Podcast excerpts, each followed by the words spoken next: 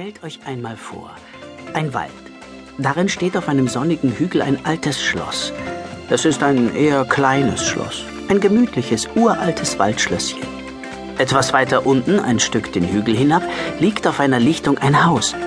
Es hat ein rotbraunes Ziegeldach, einen krummen Schornstein, mehrere Fenster, eine große Eingangstür und einen Hof mit Kieselstein, wie das Häuser ebenso haben. Das Häuschen wird Pförtnerhaus genannt. Vor langer, langer Zeit, als es noch Könige und Kaiser gab, die das kleine Waldschlösschen zur Jagdzeit bewohnten, lebte in diesem kleinen Haus der Hausmeister. Er machte Reparaturen, schaute ab und an nach dem Rechten und öffnete den adligen Herrschaften die Türen und Tore. Und weil man früher zu Türenpforten sagte, nannte man den Hausmeister nicht Hausmeister, sondern Pförtner. Nun gab es hier schon lange keinen Pförtner mehr. Das Häuschen stand leer. Leer? Aber nur auf den ersten Blick. Lasst uns die Sache genauer ansehen. Tief unter dem Keller des Pförtnerhauses versteckt lag ein winziger Raum. Es war mehr eine Höhle. Von der wusste jedoch niemand. Deswegen konnte man dort im Geheimen auch völlig ungestört leben. Und von dem, der dort hauste, handelt dieses Buch. Er kochte gerade.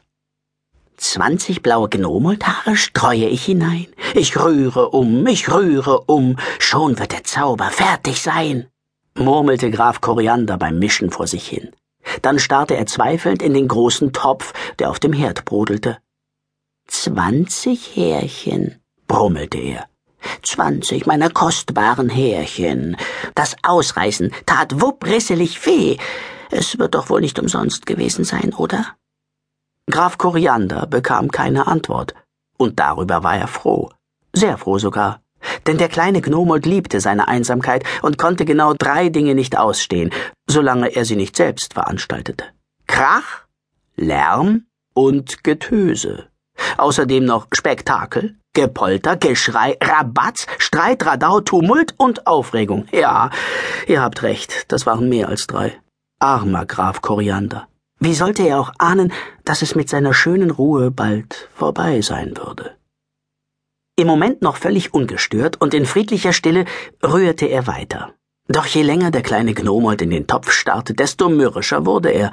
Irgendetwas stimmte mit dem Zaubersüppchen nicht. Es tat sich überhaupt nichts. Es blitzte nicht, es zischte nicht, es krachte nicht und es explodierte nicht das geringste bisschen. Plötzlich wurde das Umrühren immer mühsamer. Die blauen Gnomoldhaare schlangen sich wie Spaghetti um den Kochlöffel. Die Suppe schien glibberig zu werden. Schon bald bildeten sich wabbelige Klumpen und die Flüssigkeit wurde so fest, dass der Holzlöffel einfach drin stecken blieb. Graf Koriander hüpfte wütend auf und ab und begann zu fluchen. Zwitsch verflummte Nullpem Klimpe, Grind gewinnte Lummenrixe! Dann riss er ruckartig am Stiel des Kochlöffels, doch der bewegte sich keinen Millimeter. Schließlich drückte Graf Koriander mit der einen Hand gegen das Gefäß, während er mit der anderen am Stiel zog. Da geschah, was geschehen musste. Der starre Haarsuppenglubsch löste sich mit einem schmatzenden Pflopf aus dem Topf.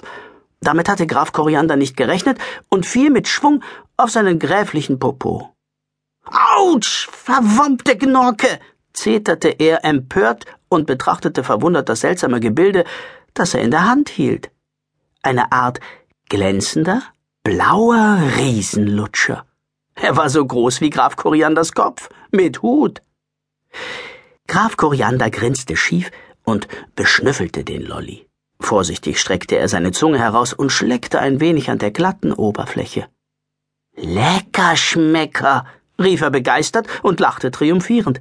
Dieser Klotz, Schlups und Schlotz schmeckt ja lecker, kein Gemecker. Sein vergnügtes Gekicher schallte durch den Raum. Graf Koriander war niemals lange schlecht gelaunt. Doch beinahe hätte er das Wichtigste vergessen. Hatte er endlich das Rezept für die Unsichtbarkeit gefunden?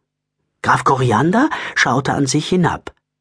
Doch leider war alles beim Alten geblieben. Seine dünnen Beinchen steckten noch in den alten Lederstiefeln mit den nach oben gebogenen Schuhspitzen. Die braune, schmutzige Hose war weiterhin braun und schmutzig. Und über der weißen Rüschenbluse mit den gräflichen Puffärmeln trug er noch immer seine lange, dunkelrote Samtweste. Graf Koriander holte tief Luft und begann zu schimpfen.